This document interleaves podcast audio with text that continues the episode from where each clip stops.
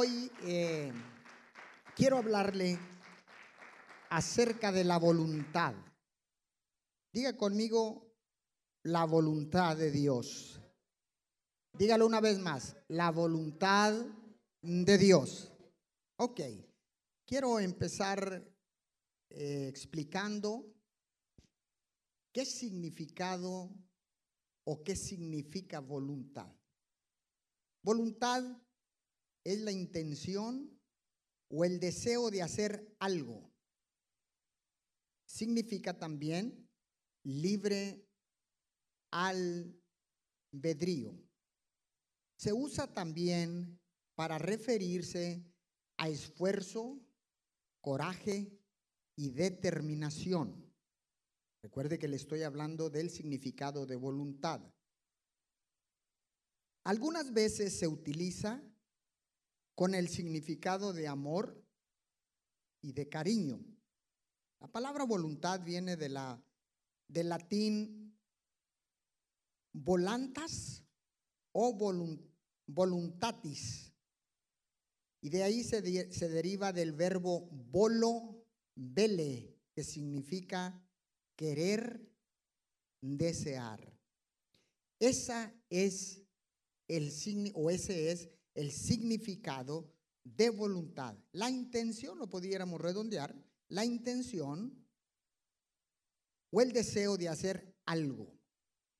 Ahora, vayamos a ver lo que dice Dios acerca de la voluntad.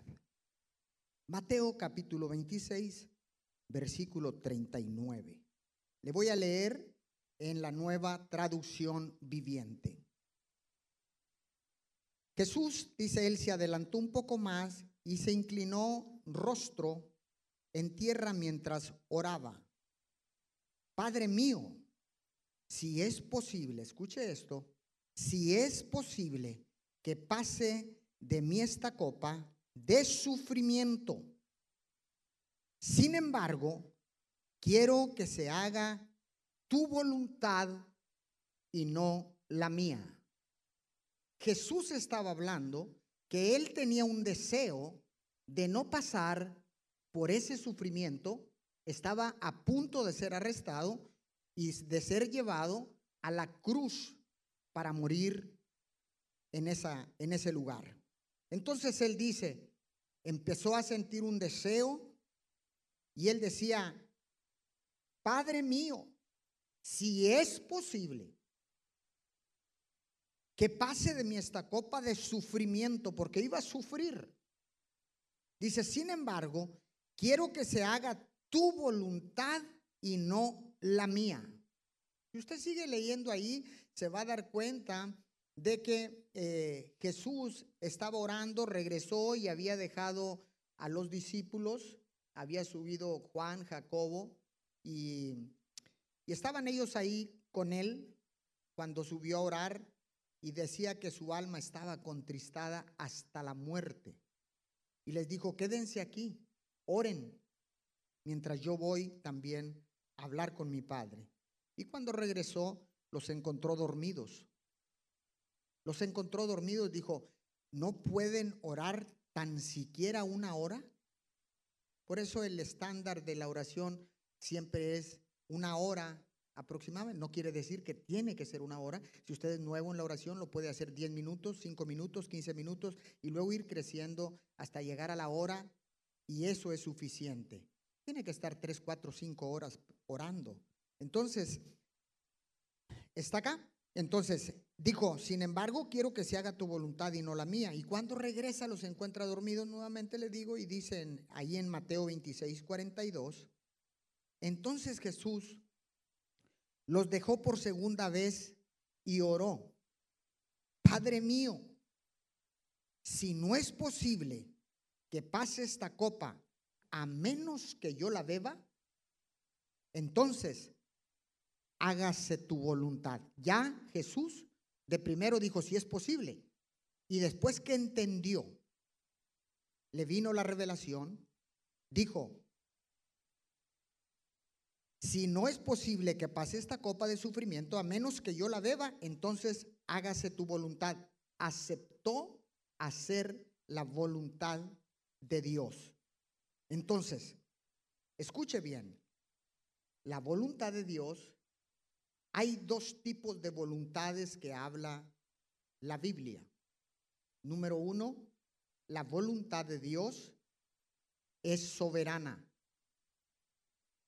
Respecto a su decreto, en otras palabras, en su soberanía, la voluntad de Dios va, no va a cambiar, mejor dicho, no va a cambiar, esta se va a cumplir al pie de la letra, lo quiera o no lo quiera, lo crea o no lo crea. Ese es un tipo de la voluntad de Dios, la cual es soberana respecto a su decreto. Ahora, en el momento cuando es esta voluntad de Dios, en el momento no vamos a entender, no vamos a entender por qué estamos atravesando por esta prueba difícil o por este sufrimiento, por este dolor, por esta circunstancia tan fuerte. No lo vamos a entender, pero después nos daremos cuenta por qué Dios permitió que pasáramos por esta prueba. Si usted quiere darse cuenta de esto, solo miremos, leamos la Biblia y démonos cuenta a través de la historia de todos los hombres de Dios y para ejemplo tenemos a Jesús. Jesús quiso hacer la voluntad de Dios a través del sufrimiento. Muere en la cruz, pero al tercer día resucita y trae la salvación para toda la humanidad. Un plan y un propósito de Dios. Cuando hay una prueba en tu vida y en mi vida, cuando hay una situación difícil en nuestra vida, cuando hay sufrimiento en tu vida a causa de una circunstancia, escuche bien, por el momento no lo podemos entender, pero sabemos que Dios tiene planes específicos y un propósito divino. Por el momento, por más que querramos, no vamos a entender por qué Dios está permitiendo que nosotros suframos. Ahora, si usted mira, Jesús pasó eso. David, todos todos los hombres de Dios, Samuel, los apóstoles, todos atravesaron por pruebas de sufrimiento. Eso no nos exime a nosotros, sino que nosotros también estamos atravesando por pruebas difíciles y por sufrimiento. ¿Está acá conmigo? Entonces, esa es la voluntad de Dios soberana. Pero ahora quiero que vaya al libro de Romanos, capítulo 12, versículo 2, muy conocida, muy conocido este pasaje de la Biblia, que muchos lo, lo tenemos memorizado, y le leo en la nueva traducción viviente. No imiten las conductas ni las costumbres de este mundo, más bien dejen que Dios los transforme. Diga conmigo, nos transforme en personas nuevas al cambiarles la manera de pensar. Diga conmigo, al cambiarme la manera de pensar. Entonces aprenderán a conocer la voluntad de Dios para ustedes, la cual es buena, es agradable y es perfecta. Romanos 12.2. Está hablando tantas cosas en un solo versículo. Está hablando de transformación. Escuche bien. Está hablando de transformación, está hablando de pensamientos, entonces está hablando de voluntad también, pero también está hablando de una revelación o de un entendimiento. Dice, aprenderán a conocer, a entender. ¿Está acá? La voluntad de Dios. Sí, yo me puedo quedar predicando en Romanos 12.2 y me puedo llevar un mes. Ahora, esta es el otro tipo de voluntad. La voluntad de Dios, conforme a sus decretos, está acá. conforme a sus decretos le dije, y también le dije conforme a, a su soberanía. Esa es la voluntad de Dios conforme a sus decretos y soberanía. Esta es la otra voluntad de Dios respecto a sus mandamientos. Escuche bien. Los mandamientos, esto es lo que Dios nos manda a hacer y a obedecer. Esta voluntad es la que nosotros podemos desobedecer y dejar de hacer. Vuelvo a repetirle. La voluntad de Dios respecto a sus decretos la cumplimos, creamos o no creamos, querramos o no querramos. ¿Está acá? Por ahí le estoy hablando de dos tipos de voluntades. Una que no cambia, aunque hagamos lo que hagamos, Dios no va a cambiar de parecer. Y la otra que es conforme a sus mandamientos. Ahora, antes de querer vivir vidas diferentes, tenemos que ser transformados. Diga conmigo, tengo que ser transformado. Esta es una palabra muy popular y muy mencionada en estos tiempos. Todo mundo habla de transformación, pero muy pocas personas la llevan a cabo. Ay, ay, ay. Escuche bien. La mayor parte de la gente piensa que la transformación es lo externo. Y déjeme decirle que la transformación empieza primero por dentro. Entonces, nunca la transformación es de afuera hacia adentro, sino de adentro hacia afuera. ¿Está acá conmigo? Gandhi, este pacificador, dijo, para que las cosas cambien, yo debo cambiar primero. Y se está basando en Romanos 12.2 para que las cosas cambien, yo debo cambiar primero. Cambiar el mundo requiere un cambio similar a sus pensamientos. ¿Cómo puedes cambiar el mundo? Hay mucha gente que tiene la intención de cambiar el mundo, sin cambiar Él. En estos tiempos tenemos una crisis en todos los niveles de liderazgo. Escuche bien. En todos los niveles de liderazgo. Y voy a empezar por el gobierno. Los gobiernos han perdido credibilidad porque han perdido los valores. Hablan de valores y de principios. Escuche, hablan de valores y de principios sin practicarlos y quieren que el mundo cambie, que los pueblos y las naciones cambien. Usted no puede dar lo que no tiene, yo no puedo dar lo que yo no tengo.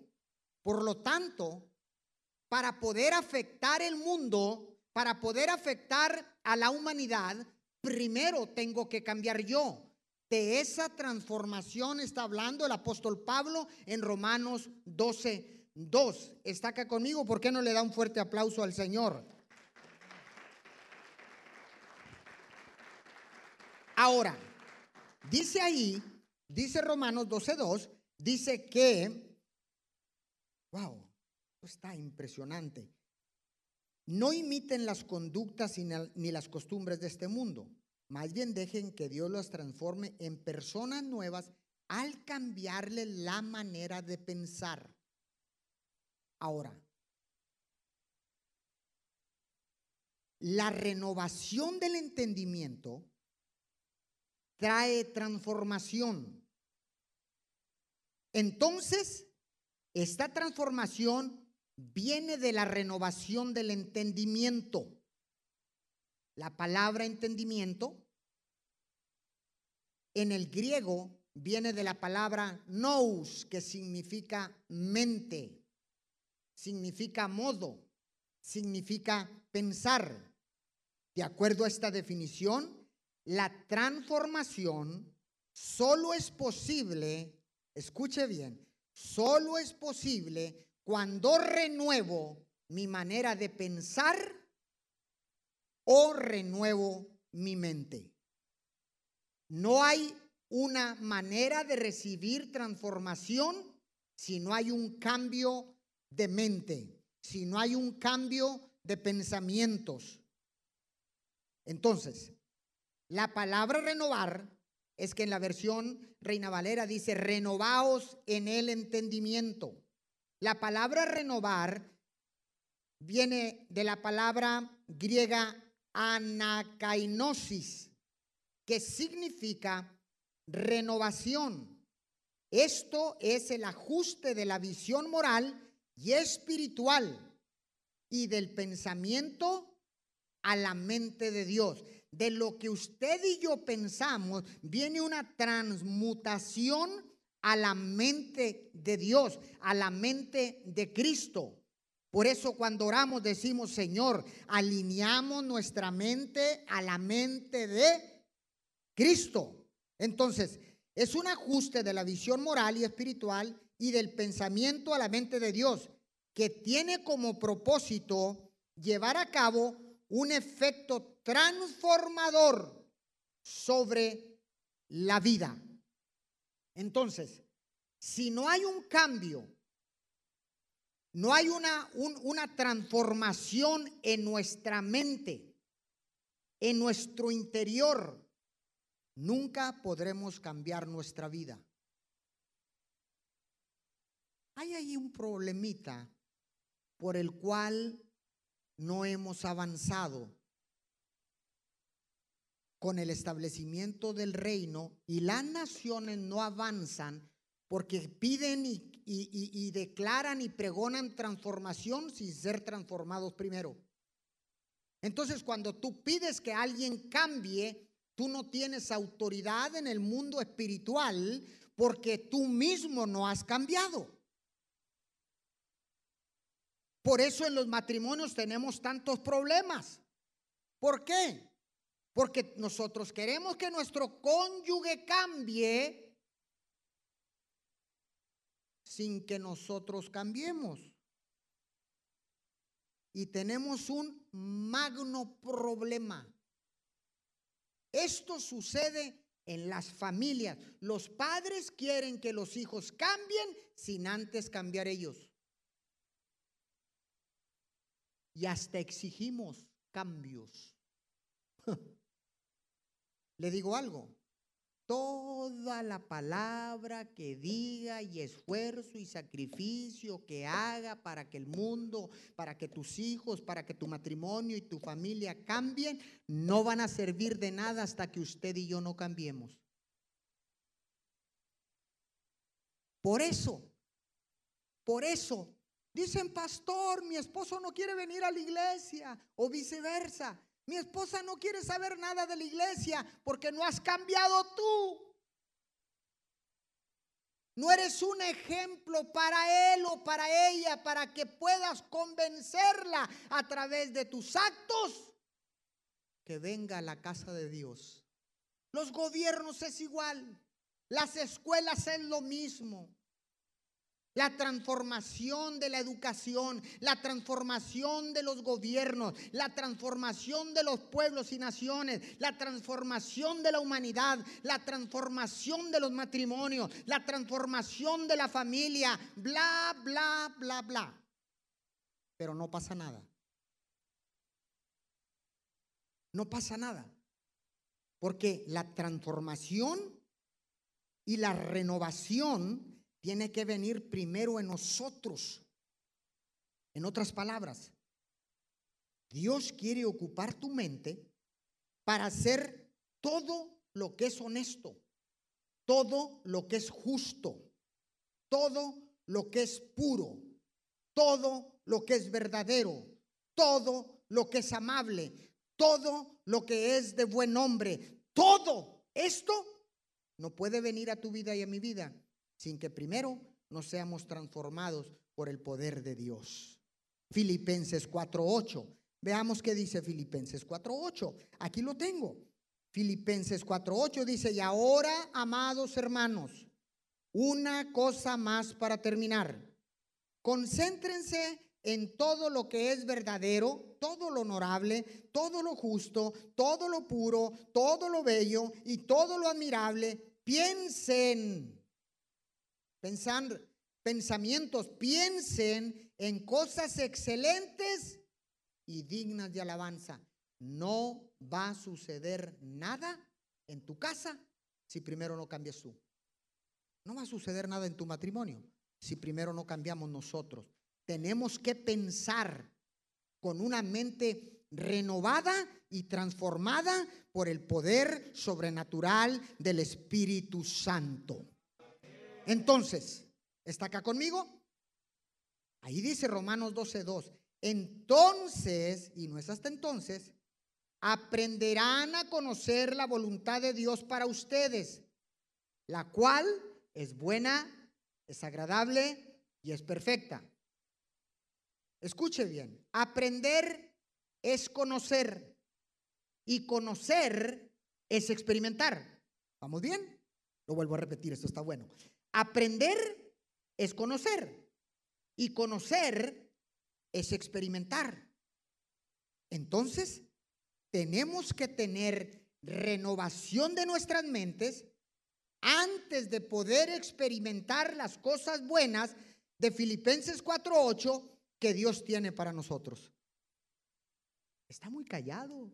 Usted que está conectado, yo no sé, pues no lo puedo escuchar yo de acá, pero yo creo que también usted está calladito ahí, ¿no? Ay, ahora caigo. ¿Por qué mi vieja? Digo, ¿por qué mi esposa no cambia? ¿Por qué mi viejo? ¿Por qué mi esposo no cambia? ¿Por qué mis hijos no quieren venir a la iglesia? ¿Por qué? ¿Por qué? ¿Por qué? ¿Y por qué? Aprender es conocer y conocer es experimentar. Entonces, tenemos que tener una renovación de nuestras mentes antes de poder experimentar las cosas buenas que Dios tiene para nosotros. Todo lo bueno, todo lo justo, todo lo puro, todo lo amable, todo lo de buen nombre, en eso pensar.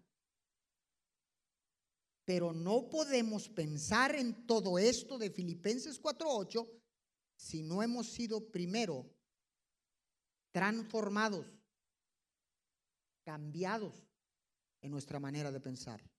¿Alguien puede decir amén a esto? Ahora, ¿cómo se logra esto, pastor? Todo esto en tus fuerzas y en mis fuerzas no se podría jamás. Esto tiene que ser en el poder del Espíritu Santo. Ahora entiende por qué la gente que no tiene a Cristo, la gente que no tiene a Cristo no puede tener el Espíritu Santo viviendo dentro de él. Por lo tanto, si no tiene el Espíritu Santo, no tendrá la ayuda, el apoyo y el poder del Espíritu Santo para hacer lo bueno, lo justo, lo amable, lo de buen nombre lo que es puro. No se puede.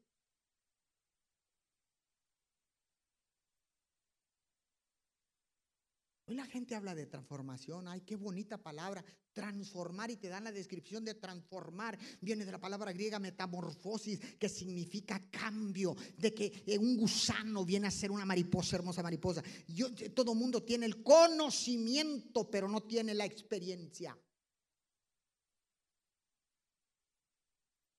tiene el conocimiento de lo que significa transformar, de lo que significa metamorfosis, pero no tiene la experiencia. Por lo tanto, tienes la cabeza llena de conocimiento, pero conocimiento que usted no practica no le pertenece.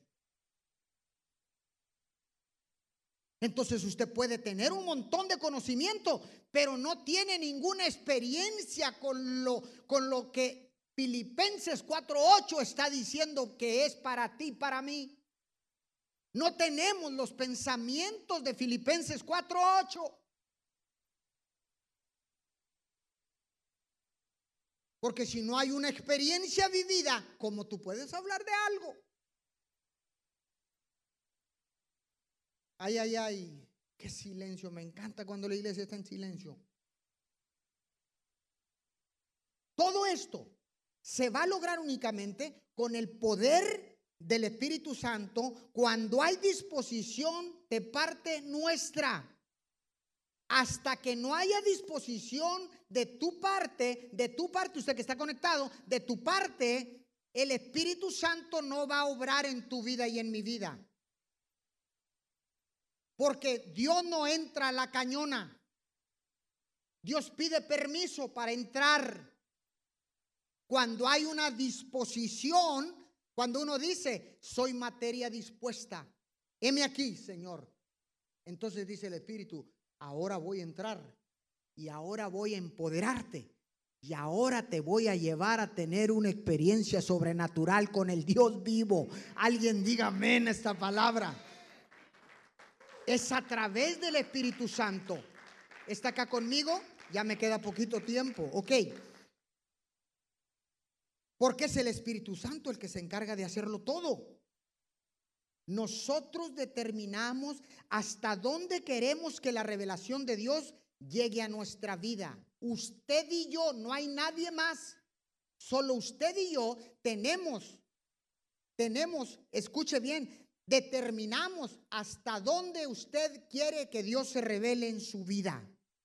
Entre más permita que el Espíritu Santo lo renueve, lo renueve más, vaya a entender y a comprender mediante las experiencias las cosas buenas, agradables y perfectas que Dios quiere darme, que Dios te quiere dar, hasta que no abramos el entendimiento, renovemos nuestra manera de pensar, seamos transformados, tengamos el conocimiento y entonces tendremos la experiencia y en base a esa experiencia usted puede darse cuenta que la revelación de Dios va a llegar a su vida para hacer lo bueno, lo justo, lo que es bueno, lo que es agradable y lo que es perfecto para Dios. Alguien dígame en esta palabra.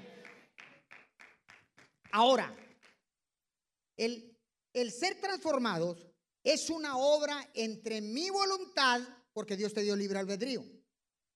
Nadie va a forzarte a hacer algo. Escuche bien, ser transformados es una obra entre mi voluntad y la voluntad de Dios. Entre nadie más, aquí no entra la vieja, digo, perdón, aquí no entra la esposa, aquí no entra el marido, este asunto es entre tu voluntad, mi voluntad y la voluntad de Dios. Es hasta ahí que usted y yo vamos a darle acceso a Dios para que empiece el proceso de transformación y de cambio de mentalidad. Ay, ay, ay. Nos rendimos a Él y Él hace el resto impresionante. Solo me rindo. Es tan sencillo. Nos rendimos a Él y Él hace el resto, abriendo el entendimiento y mostrando su amor y su bondad para con todos y cada uno de nosotros. Nos libra del pecado y sus efectos también de la secuencia, de las secuelas, perdón, o de las consecuencias del pecado. Así la gloria y la honra son solo para Dios. No hay nada que usted y yo podamos decir, fue por lo que yo hice, mi estimado, sino que uno dice, la honra y la gloria son para Dios. El que yo haya cambiado mi manera de pensar a causa de las experiencias es que estoy haciendo lo bueno es que estoy presentando el plan de salvación, es que estoy ayudando al prójimo, es que estoy ayudando al que tiene hambre, porque es muy fácil orar, Señor, tenga misericordia de las personas que tienen frío en esta temporada de frío. Oramos y decimos, Señor, proveles, pero si tú tienes la carga, tú eres el que debe llevar la provisión. Eso es cuando una mente ha sido transformada. No solamente habla, sino que actúa. Actúa y después habla. Habla y después actúa. Actúa y después habla. Así es el reino de Dios. Una palabra y un hecho contundente. Un hecho contundente y otra palabra. Otra palabra y otro hecho contundente. Otro hecho contundente y entonces otra palabra.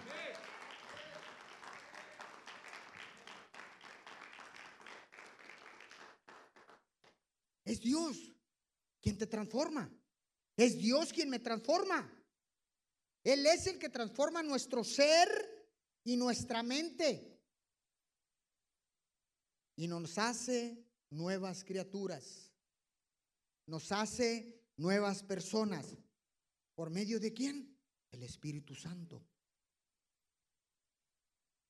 Es entonces cuando pasamos todo este proceso es entonces que podemos hacer la voluntad de Dios. Experimentar que su voluntad es buena, es agradable y es perfecta. ¿Cuánta gente conoces que habla de transformación?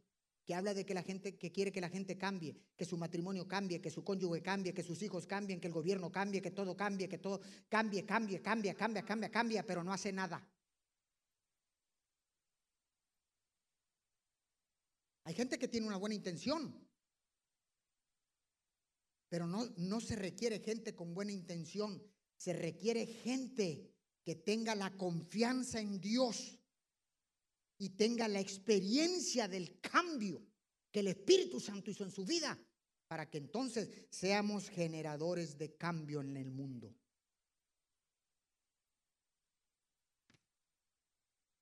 Apunte este principio. Cuando yo primero soy transformado, mi mente cambia. Entonces puedo hacer la voluntad de Dios y así puedo ayudar a un cambio en este mundo. Lo vuelvo a repetir.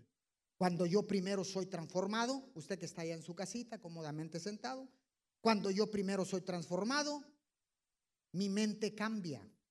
Entonces puedo hacer la voluntad de Dios y así puedo ayudar a un cambio para este mundo o en este mundo que tanto necesita ser transformado. Los cambios, la transformación comienza primeramente por nosotros. No esté esperando cambios si usted no cambia. Si usted quiere que su familia cambie, Cambiemos primero nosotros. Seamos un buen testimonio. Y cumplamos que Dios cumpla en nosotros la palabra de Filipenses 4:8. Entonces, hermanos, en esto pensad, en todo lo que es puro, en todo lo bueno, en todo lo que lleve buen hombre. Entonces, le aseguro que su esposa o su esposo o sus hijos vendrán a la casa de Dios cuando nosotros hayamos tenido la experiencia. Pastor viene a la iglesia, pero no cambia. ya no le preguntes por qué no cambia.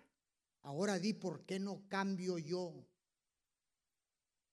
Porque si cambio yo, está garantizada que la experiencia que tengas en esa transformación ah, va a ser como miel que va a traer la miel dulce, va a traer los moscos a la miel. Así, mire, van a venir, van a decir, wow, todo lo bueno, todo lo que es puro, todo lo que es de buen hombre, todo lo que está sobre buen hombre. Ah, este hombre, esta mujer, yo quiero de lo que él tiene porque realmente yo puedo darme cuenta que ha sido transformada en su manera de pensar, en su manera de hablar, en su manera de caminar, en su manera de actuar en su manera de reaccionar, influye, es una persona, es una persona intencional, pero con hechos. Porque hay tanta gente con buenas intenciones, pero nunca acciona. Ay, como me gustaría que la iglesia estuviera terminada.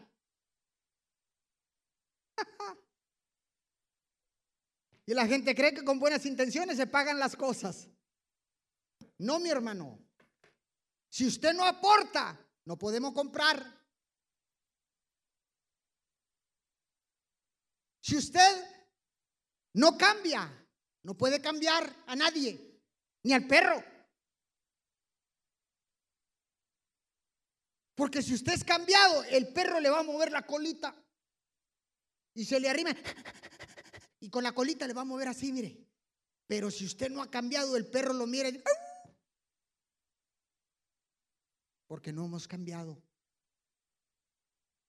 Diga conmigo, póngase de pie. Vamos a terminar, ya nos vamos. Está haciendo frío. Allá afuera, ¿verdad? Aquí tenemos calefacción, gloria de Dios. Pastor, ¿y por qué no prendieron la calefacción desde temprano? Aportamos para la luz.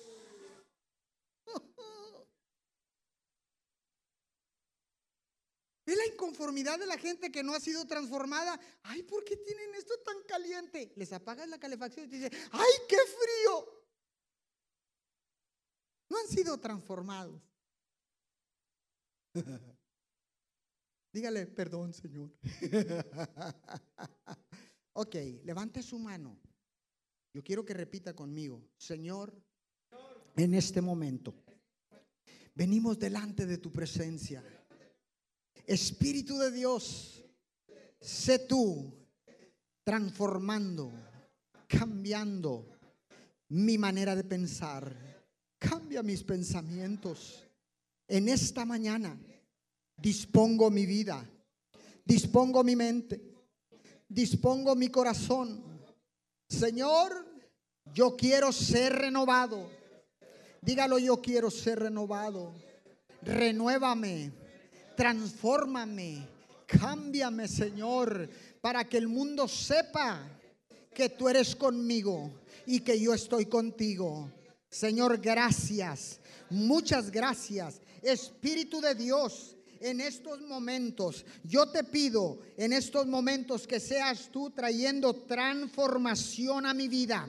Dígaselo, trae transformación a mi vida en estos momentos. Te lo pido en el nombre de Jesús. Señor, verdaderamente quiero tener el conocimiento y la experiencia. Dígaselo, quiero tener el conocimiento y la experiencia de transformación en mi vida. Quiero dar fruto abundante para poder, Señor, ayudar a todos mis semejantes. Señor, todo lo puro, todo lo que está sobre buen nombre. Hoy en esta mañana, todo lo honorable, todo lo justo, todo lo admirable. Señor, en eso quiero pensar en esas cosas excelentes y dignas de alabanza para que pueda ser un agente de cambio y transformación en el mundo entero. Te lo pedimos todo esto en el nombre de Jesús. Amén y amén. Junte sus palmas. Dele fuerte el aplauso. Pastor, ¿y por qué no no pedimos perdón? Porque ya estás perdonado. La sangre de Jesús ya pagó por tus pecados y mis pecados, por los tuyos también, que está conectado, por todos aquellos que van a llegar en diferido a oír y mirar esta predicación en estos momentos. La sangre de Jesús ha perdonado todos tus pecados. Ya eres libre, ya has sido perdonado. Por lo tanto, ahora lo que necesitamos es ser transformados. Diga conmigo, quiero ser transformado. Dígale, quiero ser transformado. Señor, cambia mi manera de pensar. Dígaselo, cambia mi manera de pensar. Yo no lo escucho.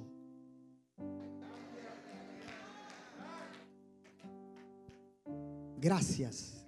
Cierre sus ojos, levante sus manos, ahí vamos a orar. Padre, gracias. Muchas gracias, papito Dios. En este momento te damos todo el honor, te damos toda la gloria. Bendecimos tu nombre, Señor. Y ahora entiendo, Señor, porque las cosas no han cambiado. ¿Por qué mi familia no ha cambiado? ¿Por qué los gobiernos no han cambiado? Las naciones de la tierra no han cambiado, Señor. Porque se han perdido los valores, Señor, los principios. Señor, pero de hoy en adelante dispongo mi vida, mi corazón y dispongo mi mente para ser transformado, Señor. Deseo salir de las corrientes del mundo, de la manera como piensa el mundo, Señor. Con un plan y un propósito, Señor, de ser transformado y regresar para ser un agente de cambio. Úsame, Señor.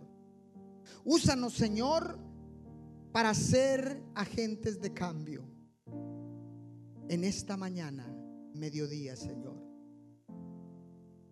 Estamos aquí recibiendo tu palabra. Creemos en el poder sobrenatural del Dios que servimos. Creemos que el poder de tu Santo Espíritu nos va a ayudar, Señor, en esta transición, Señor, de cambio, de transformación, de renovación. Señor, muchas gracias, porque sé que tú lo puedes hacer cuando hay un corazón dispuesto, Señor. Heme aquí, Señor. Heme aquí, estoy disponible. Heme aquí, Señor, cámbiame a mí primero, Señor. Transforma mi manera de pensar, Señor, para que pueda cambiar mi manera de hablar, Señor mi manera de actuar, Señor, que pueda hacer todo lo puro, todo lo que es honesto, todo lo que es íntegro, Señor. Que lo pueda hacer libremente, Señor, porque tú nos has entregado todo esto para ser agentes de cambio en el mundo. Padre, este día iniciamos la transformación como nunca antes lo habíamos hecho. El mundo cambiará. Nuestras familias cambiarán. Nuestros gobiernos cambiarán. Sí, Señor. Lo creemos con todo nuestro corazón. Padre, que esa transformación no espere multitudes, sino que simple y sencillamente empiece conmigo, continúe en mi casa, en mi colonia, en mi ciudad, en mi nación y en el mundo entero. Que pueda ser un digno embajador del reino de Dios aquí en la tierra. Te pedimos todo esto en el nombre de Jesús. Amén y amén. Punte sus palmas, dele fuerte el aplauso al Señor. Si recibió esta palabra, dele más fuerte el aplauso al Señor. Vamos a despedirnos de todos aquellos que están conectados en línea a través de las direcciones, los lives de Facebook, de YouTube y de todas las plataformas digitales. Desde Miguel Alemán, Tamaulipas, les enviamos un abrazo, un abrazo fraternal en tiempos de invierno, tiempos tan fríos. Les enviamos un abrazo y un fuerte aplauso desde aquí a todos los que están conectados. Denle fuerte el aplauso, los despedimos, los enviamos un beso desde Miguel Alemán, Tamaulipas. Chao, chao. Los esperamos en nuestras próximas transmisiones.